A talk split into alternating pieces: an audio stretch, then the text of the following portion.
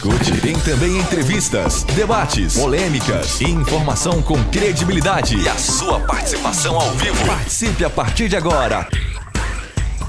Fábio Souza.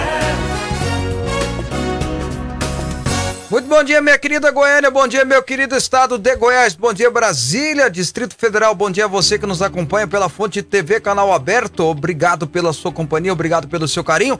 É muito bom estar com você mais uma vez aqui no nosso programa. O programa Fábio Souza com você está começando e eu dou também um bom dia para quem está nos acompanhando pela Parabólica, bom dia para você que está nos vendo e ouvindo pela internet, bom dia a você que nos acompanha pelas ondas do rádio. Hoje, dia 9 de maio de 2022, uma baita de uma segunda-feira abençoada por Deus. Que bom estar com você mais uma vez. Do meu canto esquerdo, sempre à minha esquerda, Robson Alves. Bom dia, Robson. Bom dia, bom dia, Fábio Souza. Bom dia para você acompanhando o programa Fábio Souza com você no ar a partir de agora, segundou com muita informação e, lógico, aquela pitada de opinião do Fábio que realmente é muito interessante, muito legal. E convidar você para participar do programa já está na tela para quem está ouvindo pelas ondas do rádio 629 9836 9866. Pois é, o telefone que, aliás, não melhor, é o WhatsApp que você manda o seu recado, participa com a gente. É um prazer imenso ter você conosco participando do programa Fábio Souza com você.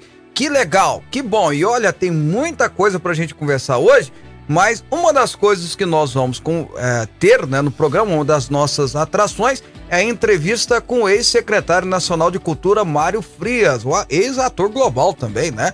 Ele vai estar conversando conosco, é o ex-ministro da Cultura, né? Por que não dizer assim? Porque de fato, na prática, foi. O secretário especial de Cultura hoje deixou de ser secretário para tentar uma vaga na Câmara dos Deputados, mas a gente vai estar conversando com ele sobre Lei Rouanet, vamos estar conversando com ele sobre as mudanças que foram é, feitas, né? Ah, na pasta, enfim, tudo aquilo que foi investido ou não na cultura no Brasil. Mário Frias vai estar com a gente na segunda parte do programa. Antes, a gente tem muita notícia para passar para você. E antes das notícias, nós também temos o versículo do dia. Agora, no programa Fábio Souza com você, é momento de fé e reflexão. Olha, o versículo de hoje está em Salmos 27, verso 14. Salmos 27, verso 14, que diz o seguinte: Espera pelo Senhor, tem bom ânimo e fortifique-se o teu coração. Espera, pois, pelo Senhor. É um conselho que Davi dá, né? O rei Davi, na sua sabedoria, nessa música que ele compôs, diz: Espera pelo Senhor. E aí ele diz duas coisas que eu e você precisamos ter. Aliás, três, né? Porque o primeiro é confiar em Deus. Quando eu espero em Deus, eu estou confiando nele. Segunda coisa, fortificar o nosso coração. E o mais importante, tem de bom ânimo, mude a sua atitude. Isso faz toda a diferença. Não deixe o desânimo te abater. Enche o teu coração de ânimo. Na hora de encarar a vida, é muito mais fácil. 11 horas e 6 minutos. Programa Fábio Souza com você. Aqui a nossa polêmica é organizada. Ô Robson, eu tô tentando confirmar, diz que hoje é o dia do policial civil, mas eu não tô conseguindo confirmar, não. Hoje eu sei aquela vitória da Rússia, né? Que eles tanto falam, o dia da Rússia, o dia da vitória da Rússia. É, mas enfim, aqui no relatório que me trouxeram, hoje é o dia da Europa e o dia do, do aniversário da fundação do Mato Grosso. Mas eu não sei se é não, eu ouvi isso aí. Mas enfim, vamos continuar, porque o programa hoje tem muita coisa para você. E, e Robson, Hã? diga para mim algo. Hum, Você gosta de lula? Lulo prato, comida. nem pensar. Eu também não gosto, acho borrachudo pra caramba. Tentei comer uma vez, achei horrível. Mas- Nem tentar, eu É. tento. E, e chuchu? Também não. Não, chuchu eu até que como porque. É sem graça. É, mas, mas é, é verdade, mas ajuda, né? É- é- faz bem pra saúde, você põe Sim, numa sim. sopa e tal, É. enfim. É, não tem gosto de nada, na verdade, né? Então se você mistura com a sopa, vai que pra frente, não né? faz bem pra saúde, Ah, né? é, aí é uma outra discussão Ah. que você tem que ter com Deus depois. Mas enfim, vamos lá. E chuchu com lula? Ah, meu Deus do céu, onde você arrumou isso, pá? Eu não arrumei isso, não fui eu não. Você acha que eu, com lula? você acha que eu teria capacidade, ou melhor dizendo, a falta de capacidade intelectual pra falar um negócio desse? Hum. Chuchu com lula. Você tá me chamando de quê? Não tô chamando de nada. Então É leia, porque deve ser muito ruim. então leia a notícia que está diante de você. Vai lá. Então vamos lá, olha só. O ex-presidente Luiz Inácio Lula da Silva lançou neste sábado em São Paulo sua pré-candidatura à presidência da República. E o deu o tom de qual será a sua estratégia eleitoral. Criticar o governo do presidente Bolsonaro, né? Novidade. E elogiar as gestões petistas.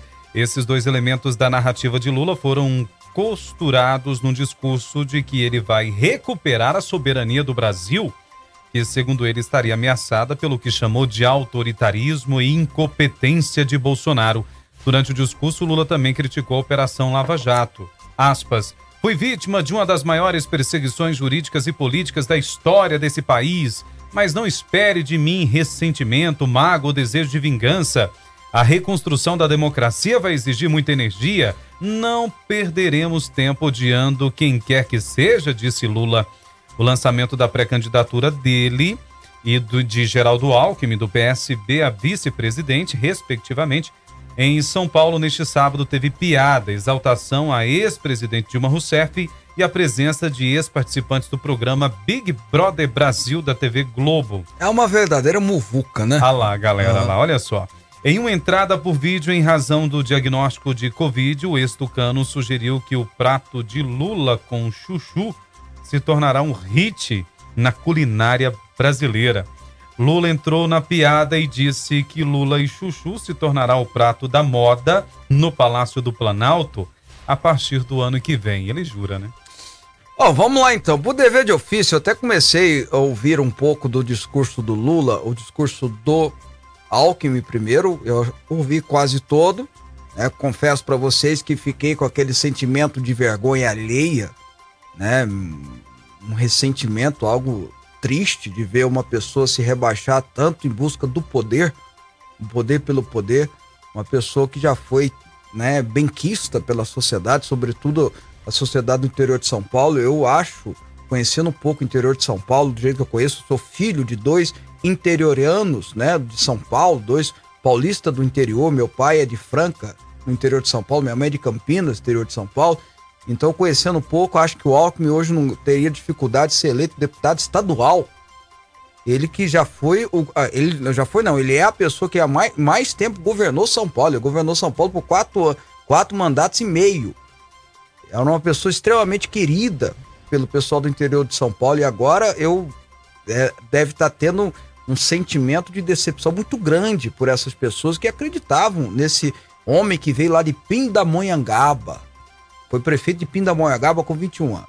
Bom, e aí eu fui ouvir o, do, o discurso do Lula, confesso para você que menos da metade já tinha desligado o rádio, não estava dando conta de ouvir mais, porque eu tenho um, uma certa uma certa dificuldade, o Robson, de ouvir mentira, de, de ouvir hipocrisia, eu, eu não dou conta. Mas enfim, mas o pouco que eu vi, agora ouvindo essa notícia, o Lula bateu no Bolsonaro, né, candidato contra ele, não se espera de outra forma, mas tentou se apresentar como um estadista, que nunca foi, tentou se apresentar como um democrata, que surpreendentemente chegou a, a ser um pouco, mas todo mundo sabe da sua viés autoritária, totalitária, stalinista, é, até por sua formação política, ideológica, não estou inventando, é marxista. Não estou inventando. É só ver os companheiros dele, as pessoas que ele gosta, quem ele admira, Fidel Castro, Hugo Chávez e por aí vai.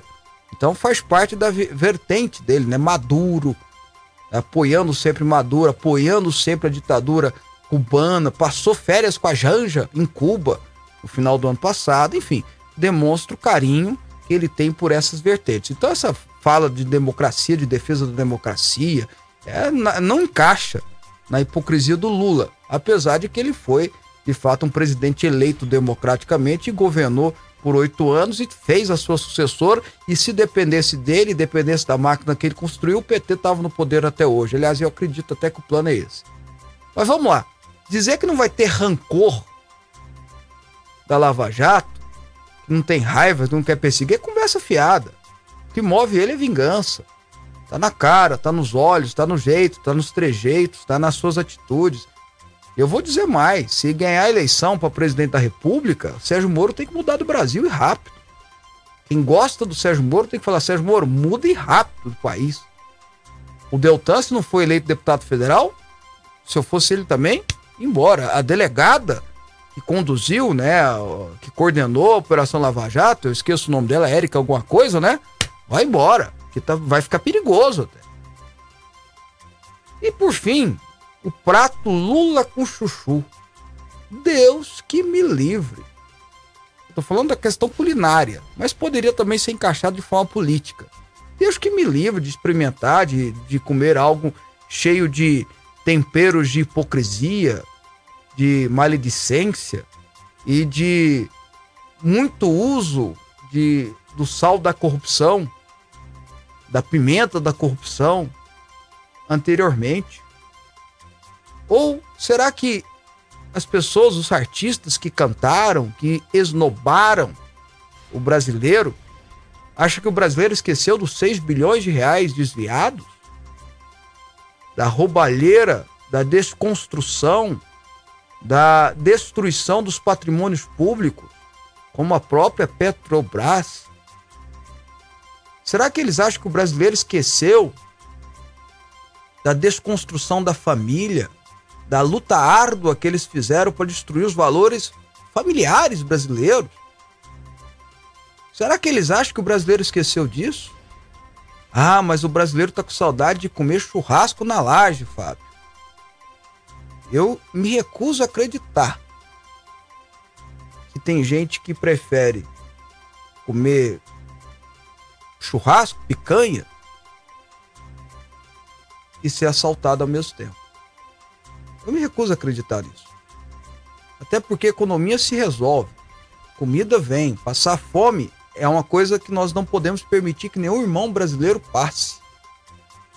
Mas com muito trabalho, árduo, tem como resolver.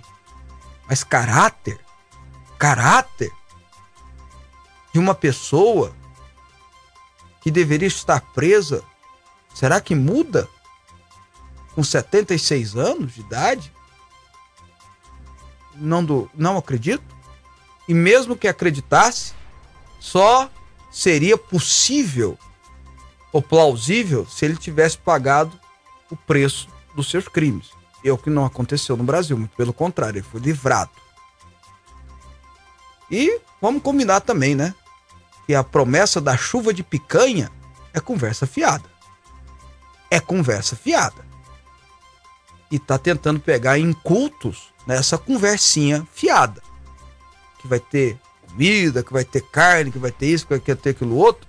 São coisas que não dependem de uma eleição depende de decisões políticas baseadas em quem de fato acredita e confia e pode fazer algo pelo nosso país. Não é o caso do Lula. E quando esteve no poder, fazia muito discurso populista, é verdade. Fazia muitas ações populistas, também é verdade. Mas em troca disso, roubava, dilapidava os cofres públicos. 11 horas e 16 minutos. Pois é, e olha só, agora invertendo um pouquinho, né, totalmente de lado, a primeira dama... Ô, ô, ô, mas deixa eu te perguntar a sua opinião. Ah, sobre a... Não, sobre o chuchu com Lula. Não, não presta não. Não, politicamente falando. Não presta também não. Você não, não gostaria não, de não, ter... Não, não, de mas jeito nenhum. Você não tem nenhuma decepção com o Alckmin, não?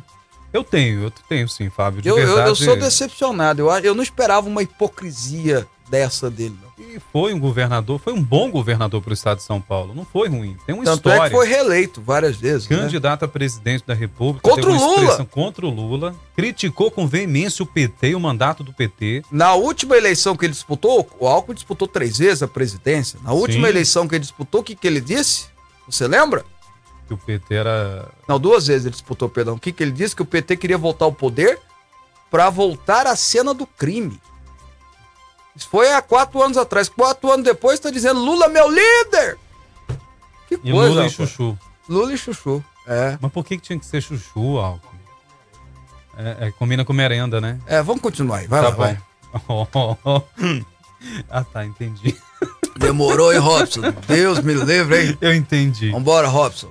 A primeira-dama Michele Bolsonaro usou um pronunciamento do Dia das Mães em rede nacional de TV neste domingo para divulgar ações do governo voltadas às mulheres. Michele apareceu na TV em vídeo gravado e transmitido ao lado da ministra Cristiane Brito, da pasta da mulher, da família e dos direitos humanos.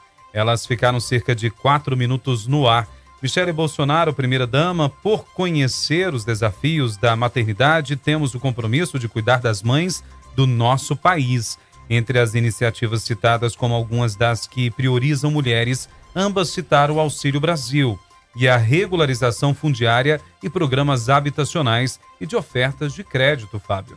É, o pessoal tá bravo, até o PT vai entrar agora com uma ação no STF, porque a primeira-dama não poderia, segundo eles, aparecer do lado da ministra da mulher. É, será que a turma do PT acha que mulher, esposa de alguém, deve ser relegada ao fogão ou alguma coisa assim? Ou o feminismo só serve para valorizar quem é da esquerda? Porque veja, se a primeira dama, e ela é a primeira, eu vou repetir, vou lembrar vocês que ela foi a primeira dama que na a único presidente, o machista, o misógino, o único presidente do, do, da história do Brasil ao tomar posse, que pediu para a primeira dama fazer discurso. Lembra disso? Sim. E ela fez o discurso na linguagem de Libras e foi traduzida ao contrário do que se acontece, você faz o discurso em português é traduzido em Libras, ela fez o discurso em Libras que foi traduzido para o português. Olha o respeito. Foi a primeira vez que um presidente da República pegou a esposa dele e disse assim: não, nós estamos de, de, de mesmo nível. Quebrou o protocolo. Somos parceiros. E aí ela faz um discurso do Dia das Mães do lado da ministra, que tem sim o direito de convocar, por ordem do executivo, convocar eh, esse tipo de pronunciamento na nação e, e, e um dia alusivo ao Dia das Mães, que eu acho fundamental, acho que é importante, bacana até de se fazer. Mas a crítica do PT não é pelo erário, pelo recurso público, que, aliás, é uma coisa que eles nunca respeitaram. Muito menos por uma questão de ideologia política. O negócio deles é que a Michelle é simpática, sabe conquistar pessoas pela sua simpatia, pelo seu jeito de ser, e é muito criticada pela, pela fé que tem. Se a fé fosse outra, eu disse isso na sexta-feira, se a fé fosse outra, se fosse de matriz africana, por exemplo, ninguém ia ter problema, pelo contrário, ia ser exaltado. Mas como ela é evangélica, e aquelas evangélicas de verdade, não é naquela evangélica só de igual Neymar, não, mas evangélica de verdade, desce a ripa nela, a mídia, a imprensa, a Globo, a Folha, o consórcio mete a ripa nela, os artistas, porque ela é crente. O negócio deles é que ela não quer, eles não querem ela conquistando a simpatia dos outros. Porque ela é simpática, é o jeitão dela, é o jeito dela. Ainda mais com um trabalho maravilhoso, magnífico que ela faz com os surdos e mudos, principalmente. Os portadores de necessidades especiais e por aí vai. Porque eles não querem isso. Que a Michelle possa, na sua simpatia, conquistar outras pessoas. Mas a verdade é que ela se encaixa perfeitamente. Talvez eles queriam Vamos, vamos, analisar as primeiras damas? Vamos? No Brasil, de um tempo pra cá? Sério? Rosiane Sarney. Vamos lá, vamos analisar. Rosiane Sarney era uma jovem de, de pouco, 20 e poucos anos, mas pelo menos tinha a legião da boa vontade. Lembra disso? Que ela, que ela fazia obras sociais e tudo mais. Lembra disso? Sim. Beleza. Depois dela, Itamar Franco solteirão. E até sem vergonhão nesse negócio de mulher. É, Vamos é. pular ele aí. Fernando Henrique Cardoso. Tinha a dona Ruth Cardoso, que lançou a alfabetização. Pra quem não sabia ler e escrever, lembra disso? Sim. E também lançou o que se tornaria depois o esteio para o Bolsa Família, que era da alimentação para quem precisava e tudo mais. Dona Ruth, socióloga, formada e tal. Aí eu vou pular o sucessor da, da, da- da- do Fernando Henrique. Depois eu volto nele. Pode ser? Pode ser, vamos lá. Veio o Michel Temer. Porque a Dilma não era casada. Os dois ex-maridos dela não tinha procissão. Então eu pulei a Dilma também porque não tinha primeiro damo, né? Não tinha primeiro cavaleiro. Então Marcelo pulamos. Temer. Aí fomos para Marcela Temer. A Marcela Temer também mais é, do lar, até inventaram aquela recalcada do lar, se lembra dessa Sim, história e tal. Mas tava lá quietinha, mas ninguém meteu a lenha nela não, porque ela não se intrometia em política. Ela ficava na dela, né? Aí veio a Michele Bolsonaro fazendo um bom trabalho em prol dos surdos e mudos e dos portadores de necessidades especiais, sendo uma verdadeira embaixatriz desse povo no governo. Faça a comparação com Dona Letícia. Lembra de Dona Letícia? É Letícia Marisa o nome Letícia. dela? Marisa Letícia. Dona Marisa Letícia, obrigado. Faça a comparação. Ela era uma dona de casa. E tem alguma coisa errada com isso, Robson? Nem Em um pouquinho. hipótese alguma. Mas parece que essa turma prefere uma mulher que fica quieta, incutida, cuidando dos jardins do Planalto. Lembra disso? Sim. Fazendo é, é, florzinha da estrela do que uma mulher ativista que lute. Eles não gostam da Ruth Cardoso, não é? Eles não gostam da dona Michele Bolsonaro. Foram as duas que foram. E até a própria Rosiane Collor, que por mais novinha que fosse na época, tinha lá a legião que juntava a cesta básica e tal. Eles preferem, então, uma, uma, uma mulher que não tem ativismo. Cadê o feminismo?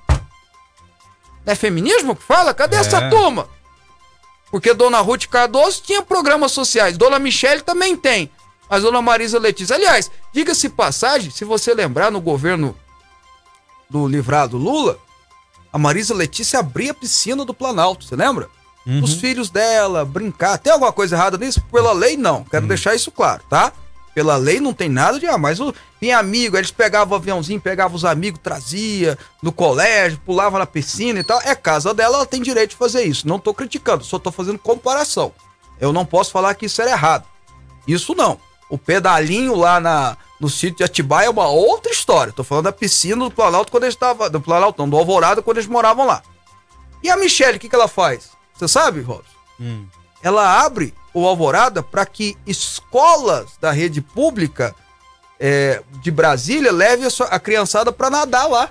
Sabia É disso? verdade, sim, sim. Uma vez, duas vezes, três vezes por semana, tá lá a meninada brincando lá é, é, é, na piscina. É, que antes, na época do Fernando Henrique, era só ele que podia nadar. Ele nadava todo dia de manhã. Aí isso fez ele ser saudável. É o presidente. e tal.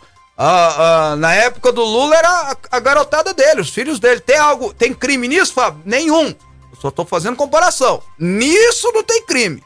No sítio de Atibaia, é, no triplex, Ah. etc. Aí é uma outra história. E a dona Michelle, o que que ela faz? Chama a turma pra pular na piscina. Eles não gostam de mulheres ativistas. É isso que você não entende. Eles não gostam de uma mulher que olha, que é criticada, como a gente viu, o cara filmando lá, e ela fala assim: seja cheia da glória de Deus. Ela prefere, talvez, a. a... É a que tem o apelido diamante na Odebrecht, eu esqueci o nome, qual que é o nome? É. A A Gleice Gleice Hoffmann. Hoffmann. Eles preferem. é, Foi o Odebrecht que deu, não tem nada a ver com isso, não. Resolve lá com o Marcelo Odebrecht lá. A Gleice Hoffmann que vira pra, pra crítica e fala o quê? Dá vontade de dar um tapa. É isso aí. Cadê as feministas? Mas você sabe que a Ah. dona Marisa Letícia ela foi uma grande empreendedora, né? Ganhou milhões com a Avon.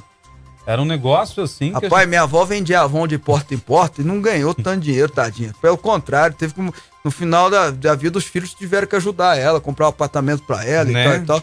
Mas com a Avon, ganha dinheiro desse tanto. Milhões, Rapaz, é. e minha avó era. isso? Minha avó era dedicada. Ela ia em casa em casa. Ela não ganhou milhões, não? É, não, não ganhou nem um milhãozinho, nem milho pra fazer pamonha. Aliás, Tá acho que vendo? milho pra pamonha ela fez. A dona Marisa deu certo. É. Vamos lá então. Vamos mudar de, de conversa, né? Você, não, você já vendeu Avon? Você já teve Não, um produto de Avon? Avon, não. Sua mãe? Tinha, tinha minha tia vendia Avon. Ficou rica também? Não, não. Vê vê na revistinha lá os É, catálogos. você lembra das revistinhas? Eu É, lembro, eu eu, lembro. caderno aí aí a gente Flamengo. rabiscava, minha, minha avó era brava, né? A gente rabiscava pra levar umas broncas dela. Aí, tá vendo? Olha só, o Netinho do Guanabara. Bom dia, Fábio Robson. Uma abençoada semana pra todos nós. Fábio, ah, o vice do presidiário falou antes que, era- que ele era o maior ladrão do país. Agora virou santo tão rápido. Inclusive, santo é o jeito que o Debrecht chama ele, né? O que o malandro não faz pelo poder é a tampa e o balaio. É, mexe com a gente, viu? Decepcionou a gente. Bom dia, Fábio Robson. Essa rádio é uma benção, esse programa é uma benção. A Vera aqui de Goiânia. Ah, tem outro aqui mandando uma foto do Lula e do Bolsonaro, cada um com a sua religião, vamos, né, sua crença, vamos respeitar, né? Tem- tá rodando na internet aí, não vou nem falar, né? Deixa eu ver só o nome da pessoa que participou com a gente aqui, mas enfim, é o Marcelo Mariano. E deixa eu ver aqui. Bom dia, Fábio. Sou Maria de Lourdes de Anápolis. Lula, se Deus quiser, nunca mais. Ok, nem com, chu- nem com, com chuchu, né? Chuchu.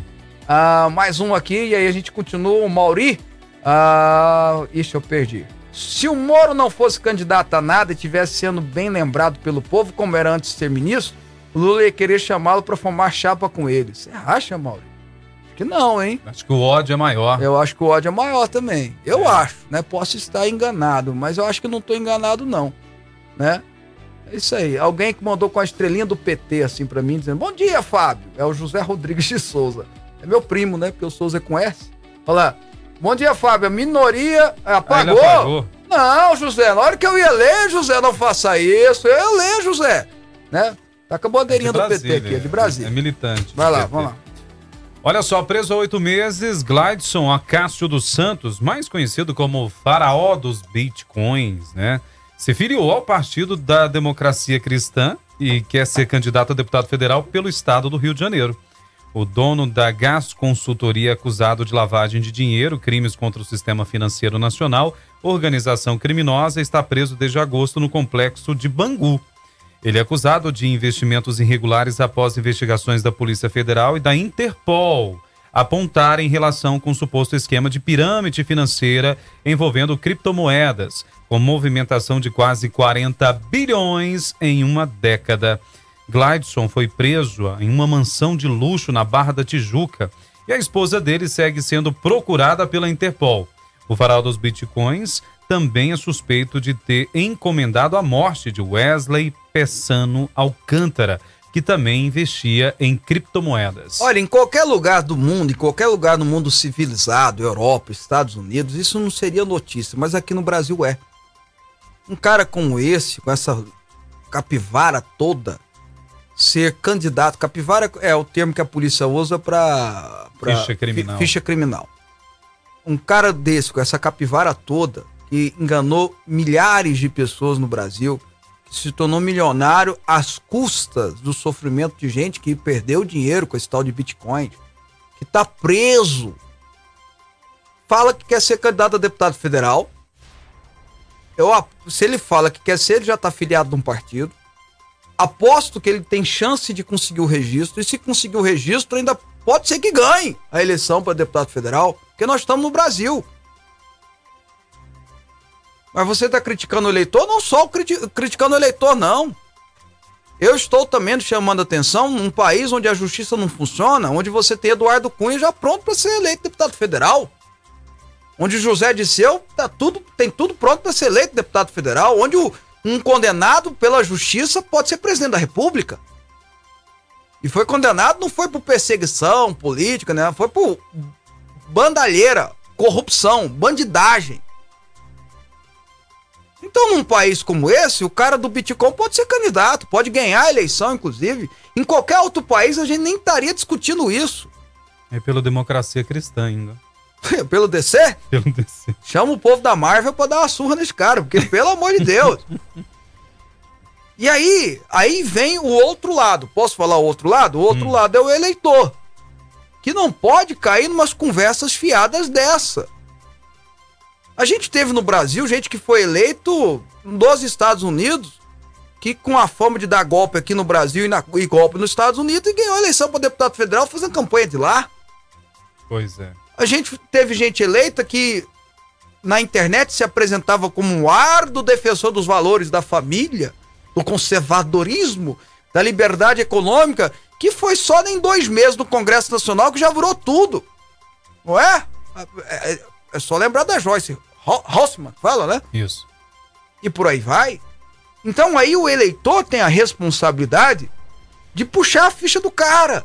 Não vote apenas pelo que, pelo que a pessoa tem a te oferecer financeiramente. Não, aliás, não vote assim porque isso é crime, inclusive. Não vote porque o cara tem um vídeo bacana de internet, não tem nada contra, pelo contrário, a internet hoje é o lugar de comunicação. Mas Saiba o que ele fez além disso. Saiba quem ele é além daquilo que ele se apresenta na televisão. Porque senão os faraós dos bitcoins vão ganhar a eleição. Porque senão vai ter gente igual o André Duval. Ah, André Duval não, Arthur Duval. Mamãe falei. Que ganhou com essa penca, né? Com essa prancha de, de, de conservador do bons costumes, do combate à corrupção e querer, e etc, etc, etc. E aí, o que, que aconteceu? Se revelou, teve que ir pra guerra.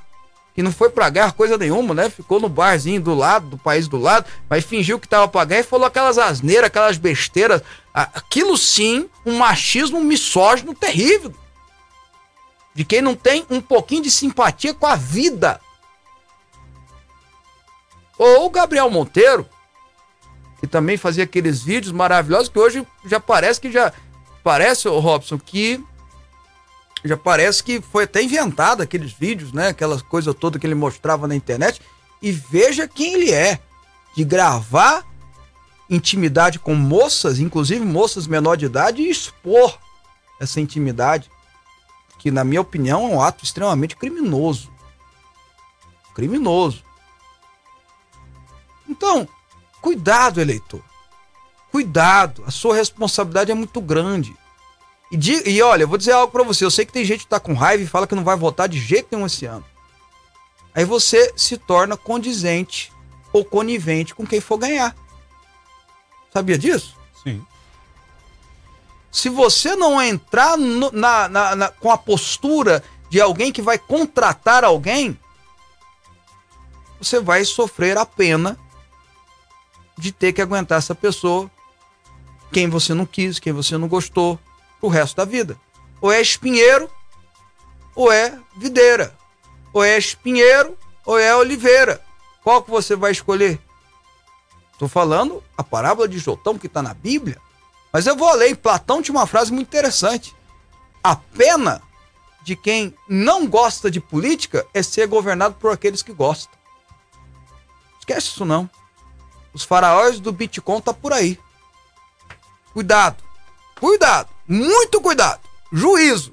Dia 2 de outubro tá aí também. Agora falando sobre saúde, o Brasil, por meio do Ministério da Saúde, está monitorando 16 casos suspeitos de hepatite aguda grave infantil de origem desconhecida. Em São Paulo, são sete casos em crianças que aguardam mais exames para identificar se é hepatite de origem misteriosa. Os pacientes são acompanhados pelo Centro de Vigilância Epidemiológica. Outros registros da doença foram registrados pelo Ministério no Rio de Janeiro. A morte de um bebê de oito uh, meses é investigada no estado. No Paraná, a Secretaria de Saúde informou que são três casos suspeitos. A hepatite é uma inflamação do fígado, geralmente causada por uma infecção viral. O que está intrigando os médicos é que até agora nenhum caso deu positivo para os vírus típicos da hepatite já conhecidos aqui, né, como A, B ou C. Os cientistas estão analisando se o é, endenovírus envolvido sofreu mutação ou está agindo em conjunto com outra infecção, possivelmente a Covid-19. É, essa matéria faltou as imagens, a gente pede escusas a você, mas é mais uma preocupação aí de saúde pública que os órgãos competentes têm que investigar para que a nossa população que já sofreu um bocadinho com esse negócio de Covid, um bocadinho não, um bocadão, né, não venha sofrer com, com consequências ou com outro vírus, né? Porque esse me parece ser um vírus, é uma hepatite, a hepatite é viral também, né? É preocupante. Bom, depois do intervalo nós vamos conversar com o ex-secretário especial de Cultura, né? Ou seja, o ex-ministro da Cultura, né? Por que não dizer assim? E pré-candidato a deputado federal de São Paulo, Mário Frias, vai estar conosco. Conta um minutinho no relógio, a gente está de volta daqui a pouco. Entrevista, política, futebol, Fábio Souza. Você está ouvindo Rádio Aliança M1090 e Fonte FM Digital. Precisa de uma leitura envolvente capaz de transformar a sua mentalidade e colocar a sua vida no rumo certo? Então não perca tempo e adquira o livro Na Vertical, 11 Pilares para o Sucesso, do Bispo Fábio Souza, publicado pela editora Quatro Ventos. Disponível em todas as livrarias. Na Vertical, a direção que você procura. Informações: 62 3541 7800. Fonte FM. Religião e política não se misturam? Uma boa pergunta que merece uma resposta ainda melhor. Fábio Souza lança pela editora Vida o seu mais novo livro, A Bíblia, o Cristão e a Política. Nesse livro ímpar, Fábio Souza desenvolve sua pesquisa e apresenta o seu conhecimento prático de como essas e outras questões se relacionam com as Sagradas Escrituras. A Bíblia, o Cristão e a Política, escrito por quem tem experiência e entende do assunto. Adquira já o seu pelo site fabiosouza.com.br ou nas melhores livrarias. Rádio Aliança M1090 e Fonte FM Digital. Pensão em dobro para você. Fonte FM.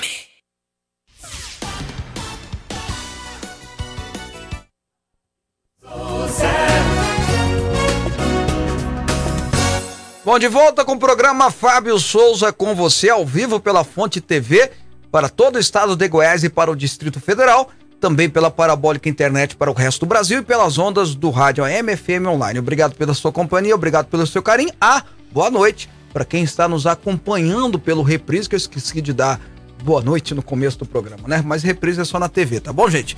Bom, a partir de agora a gente conversa com esse secretário especial de Cultura e pré-candidato a deputado federal por São Paulo, Mário Frias. Secretário, bom dia, é um prazer recebê-lo no programa.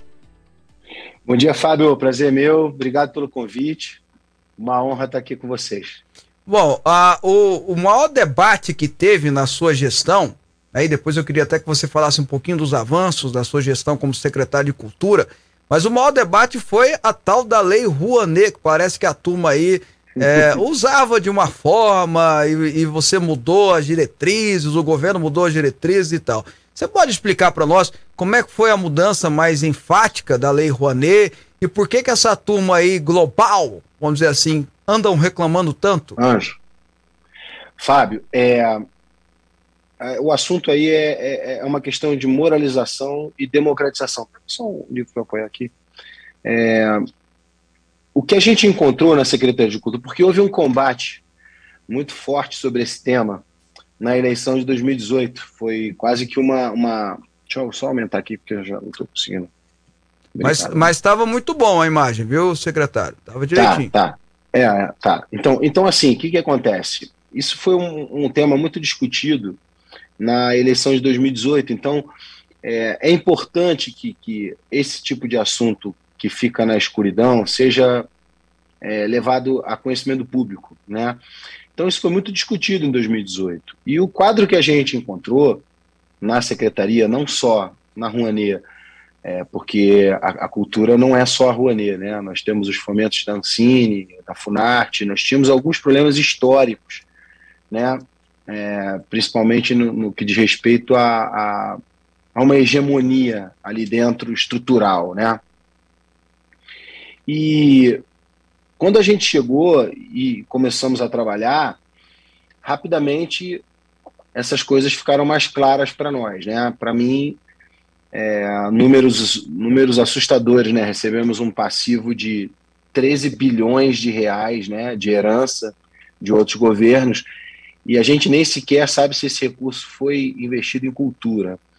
Né? A divisão de percentuais da Rouanet, né? Falando mais da Rouanet, ela ficava assim: você pega um projeto, inscreve, capta, 50% desse valor captado de renúncia fiscal, ele ficava para a empresa que administrava o recurso, ou seja, de lucro, né?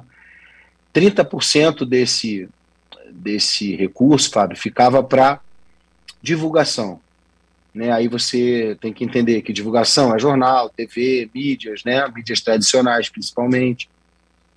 15% desse recurso, obrigatoriamente, ia para para escritório de advocacia e contabilidade. Então aí já foram 95% do recurso. 5% do recurso era garantido para a cultura. Isso, isso nunca foi política pública, né? E, obviamente, identificando isso, fizemos um trabalho longo, de quase um ano, para definir a nova instrução normativa da lei. Né? É o papel do executivo e né, o, o, Congresso faz as leis, né, o Legislativo faz as leis e nós fazemos a, a regulamentação. É, obviamente que de, de primeira nós mudamos isso. Que empresa você conhece, Fábio, que lucra 55, lucra 50% logo de saída? Uhum. Se você pegar um mercado comum de produtos, você vai ter entre 3% e 5%. Se você pegar. Eu vou, eu vou fazer uma brincadeira, de... secretário. Nem o tráfico de drogas nem o tráfico de drogas, cara. Então, assim, isso me impressionou muito. E como eu tive apoio institucional do presidente, né? O mais importante era ter o apoio institucional do presidente, porque a estrutura era muito aparelhada. E com o apoio dele, a gente colocou essa nova gestão normativa. Então, eu, eu baixei de 50 para 15, né?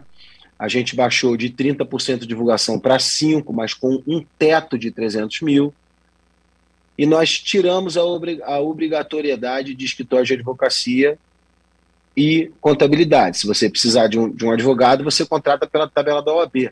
Não fazia o menor sentido você ter 15% já em, em qualquer projeto obrigado a ser entregue para escritório de advocacia. Isso não, não, tem cabimento. Onde, onde a advocacia é cultura? Né? Se você precisa de um advogado, você contrata.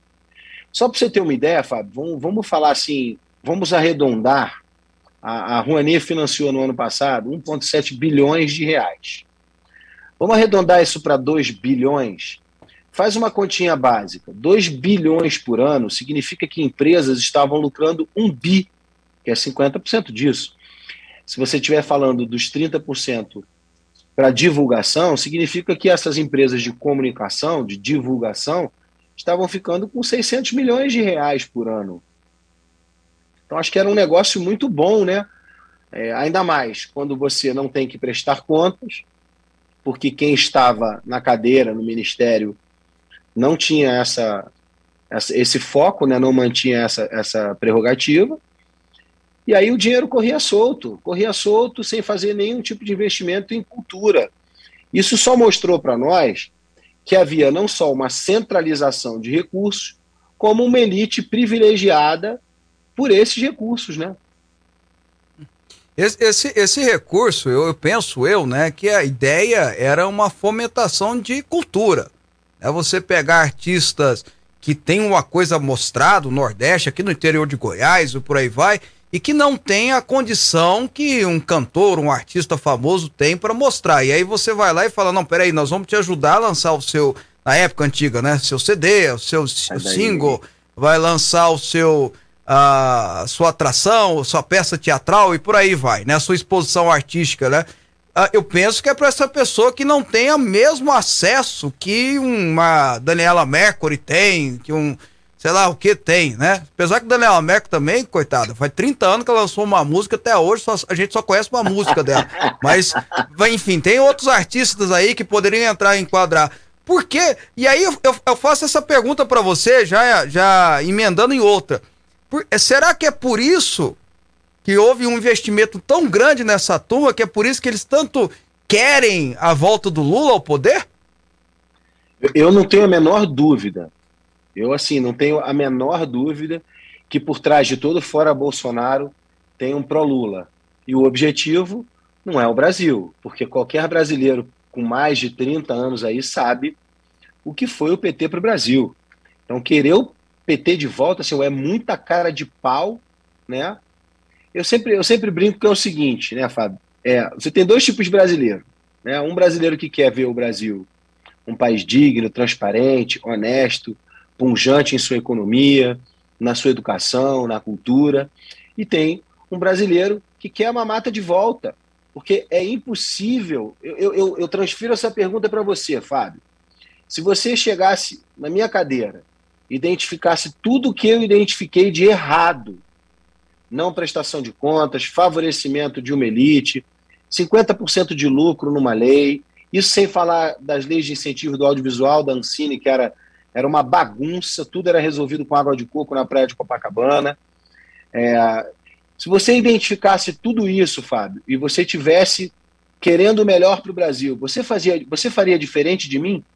Não, pelo, pelo dizer, você... contrário, investiria em artistas pequenos para que eles pudessem crescer e assim gerar renda, gerar é, divisa, gerar cultura. É, exatamente, porque na verdade o que, que as pessoas têm que entender? a, a, a, o Estado ele não tem que dizer o que é bom ou o que é ruim em relação à cultura. Não cabe ao Estado essa avaliação. Cabe ao Estado entender a necessidade da população na área que você estiver lidando, né, no meu caso, cultura, e fazer os investimentos para que a população tenha oportunidade, para que a população tenha geração de empregos, né, que, você, que você gere empregos, que você é, é, gere a independência, que a pessoa pode, possa se subsidiar, possa se autossustentar com aquilo. E a gente rapidamente entendeu que esses recursos nunca chegaram para a população. Tinha gente que me ligava, que mandava mensagem por direct e perguntava assim: nossa, dizia assim, nossa, eu nem, eu nem sabia que eu podia é, é, pleitear essa lei. Então, você vê como o negócio foi feito na escuridão, é, só a chegada da gente já expõe a hipocrisia. Só a chegada da gente já mostra para o povo que eles também fazem parte desse, desse, desse grupo que hoje né, a gente vê liderado por algumas carinhas Lula lá, que a gente sabe, inclusive lançaram um vídeo novo Lula lá, é, e essas carinhas são uma elite privilegiada. Eu jamais, Fábio, ataquei artista nenhum. Isso é uma balela que jogaram na, nas narrativas de imprensa. Eu sou artista, eu vivo há 25 anos da minha profissão.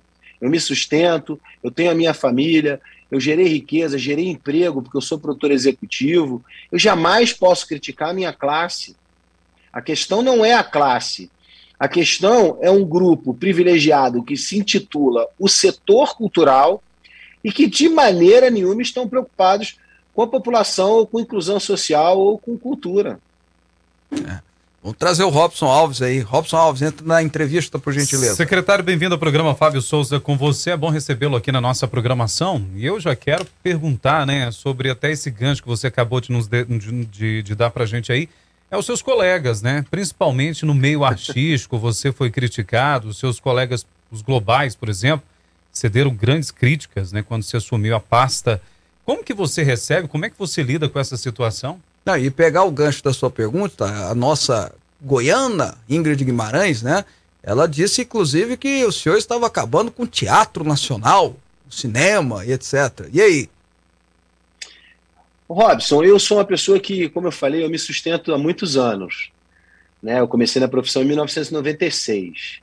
Nunca fui um cara de, de, de, de né, ser Maria vai com as outras, né? Ou seja, o que o grupinho diz é regra para mim. É, tanto que eu fui produzir televisão, que é o meu, que é a minha paixão, e graças a Deus tenho uma situação de vida muito boa. Eu não precisaria estar aqui. Mas é, a sensação que me, que me dá, Robson, é de olhar da janela da minha casa, da minha proteção, né, do meu, do meu seio familiar, olhar pela janela e ver um amigo desses do peito que está lutando por algo que eu acredito e não descer para brigar junto, né? E ficar em casa assistindo e falando, ah, não, deixa ele lá, o problema é dele. Não. Eu, eu votei em Jair Bolsonaro, né? Tive uma grande expectativa de que, através dele, nós poderíamos fazer um Brasil mais digno, mais patriota, mais temente a Deus, né? Em sua maioria, o brasileiro é assim, tem esses, esses, esses pensamentos como eu. E eu, sinceramente, cara, não, eu, conheço, eu conheci a Ingrid é, fazendo uma peça de uma grande amiga minha, há muitos anos atrás, e ela, ela, eu acho que ela é o tipo de pessoa que não faz ideia do que está falando, né? Eu acho que ninguém, ninguém, é, não são todos os artistas que sabem as coisas que a gente hoje tem conhecimento real, né? Então acho que tem muito artista que também fala para ficar repetindo papagaio para ser aceito pelo grupo acredito que ela é uma dessas. Ok, e as demais críticas? A turma aí do, da Globo, como o Robson colocou aí, esses artistas que não gostaram muito da sua gestão. Cara, chora de conchinha. Tá bom. É o que eu falei para você. É o que eu falei para você. Eu encontrei um quadro que, a meu ver, é muito errado, favorecimento, recursos mal investidos, esse mesmo recurso não chegando para a população, e eu te pergunto, você faria diferente de mim? Em hipótese alguma. Uma última pergunta para o senhor, secretário. O senhor é candidato, o senhor é pré-candidato, ninguém é candidato ainda, o senhor é pré-candidato a, a, deputado federal. O senhor vai levar propostas para cultura e outras áreas para São Paulo? Conta para gente aí. Fábio, é, eu, eu estava, como eu falei, né? A gente foi uma briga muito feia, Fábio, durante esses quase dois anos que eu fiquei à frente da Secretaria de Cultura, né? É, o, o, secretário que ficou mais tempo naquela cadeira ficou três meses, né? Então você imagina, né? E, e, e, e essa missão de, de pré-candidato foi muito conversada com o presidente, né? Eu, eu, não, eu não sairia da secretaria agora, né? Eu saí porque o presidente é, deu o comando, falou não, eu preciso de, de um congresso forte, eu preciso de pessoas que estejam alinhadas comigo, então eu, eu quero que você vá. É, a minha missão Fábio, não poderia ser outra senão a cultura. Eu tenho projetos muito interessantes, como a Casinha Game, né, que me criticaram muito, que na verdade é nada mais do que um curso profissionalizante técnico que a gente levou para áreas de DH baixo. Ou seja, onde a garotada não tem oportunidade, quase sempre cede para o crime e para a droga, nós vamos levar é, uma escola de artes gráficas, de composição musical para games, né? Então, o que, que eu pretendo com isso? Eu pretendo dar oportunidade de vida para pessoas que não nem sonham em, em, fazer universidade. É um sonho tão distante que essa garotada que está no interior lá de São Paulo, é, Pirassununga, lugares é, como Rafá, né, que, que, querem oportunidade, têm o direito de ter. Então, se o Estado vai investir, que o Estado invista em benefício da população.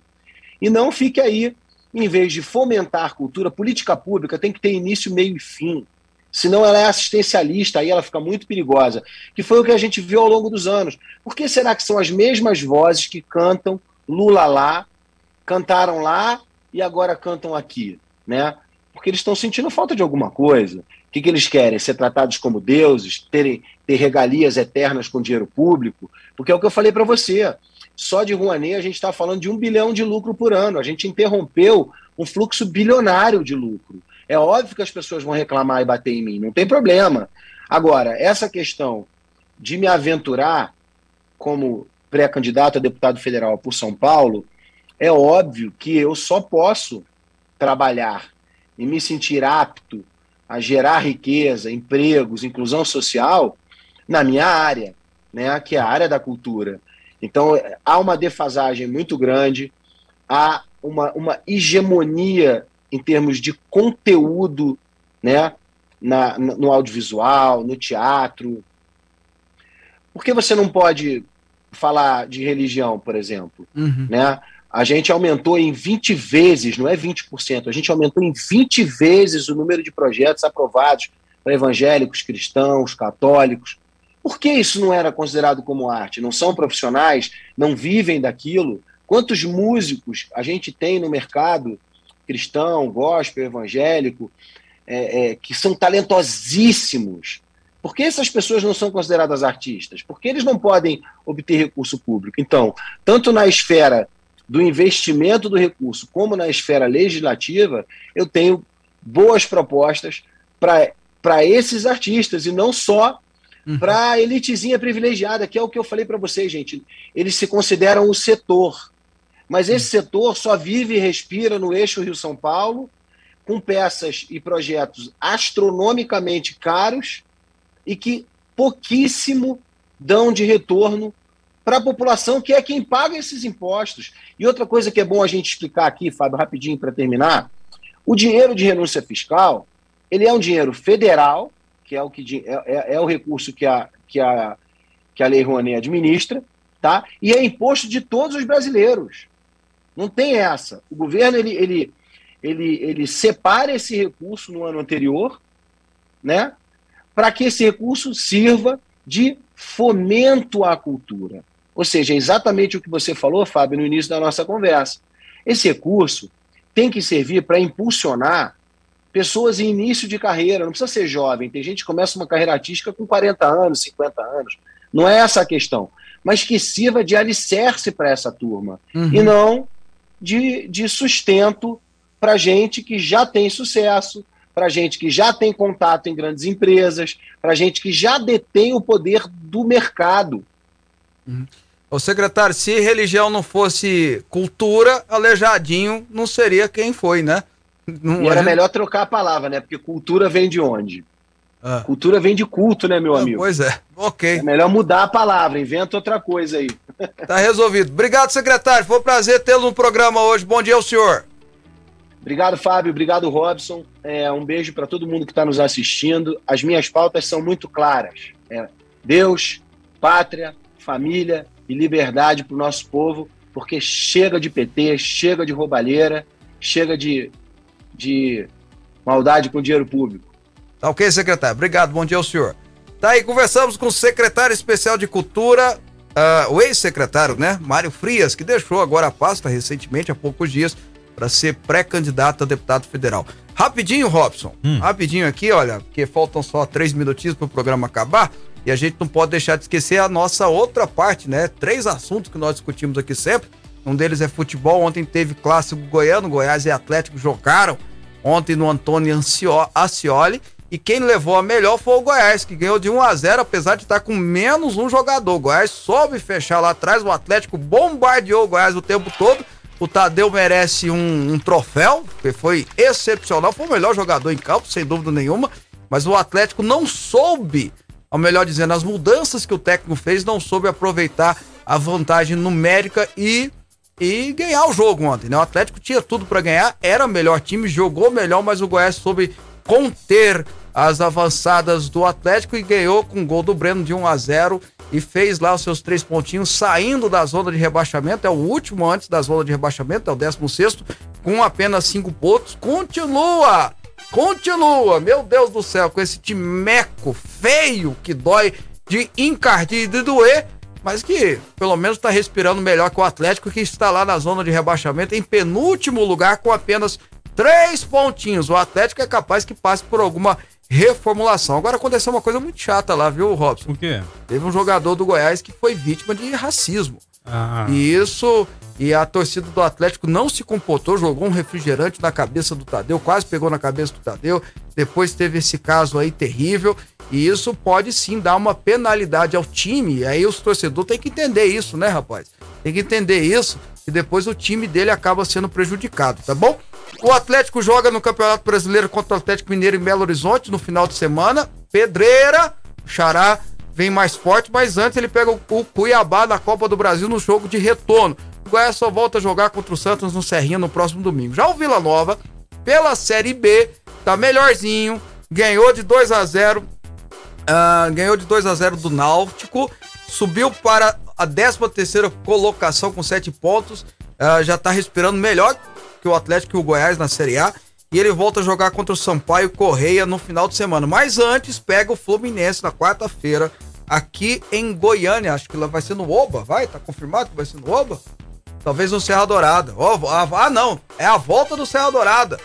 A volta do Serra Dourada. E aí você me lembra de eu comentar sobre isso amanhã? Ah, por favor. Porque foi, por favor. foi um descaso. Um descaso, viu, Robson, o que fizeram com o Serra Dourada aí durante esses dois, três anos e permitiu que os times goianos construíssem os seus, seus campos de futebol. E hoje nós temos lá dois elefantes brancos. Um gigante, que é o Serra Dourada, e um elefantinho bonitinho, que é o Estádio Olímpico, que vai ser usado, sabe para quê, Robson?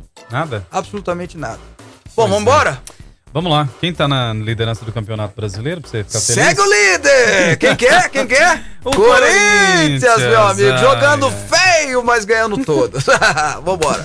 Vamos lá, gente, olha, amanhã às 11 tem mais programa Fábio Souza com você. Convido você a seguir o Fábio Souza nas redes sociais, Fábio Souza Oficial no Instagram. Você pode também rever esse programa na plataforma YouTube. Na sequência, tem o apóstolo César Augusto e o programa Momento de Fé. Segue eu lá nas redes sociais, tá aí na tela Fábio Souza Oficial. Lembrando que meu Souza é com S, tá bom? YouTube, você precisa ligar o sininho, se inscrever, tá bom? Ah, pra gente estar tá interagindo. E no Instagram, sempre sou eu que tô usando lá o Instagram, então você pode ah, interagir comigo, direto comigo. Mas não deixa de seguir, não. Segue meus bons, como diria Chapolin Colorado. Siga meus bons, tá? Um abraço para você, juízo, boa semana. Amanhã a gente tá de volta. Tchau.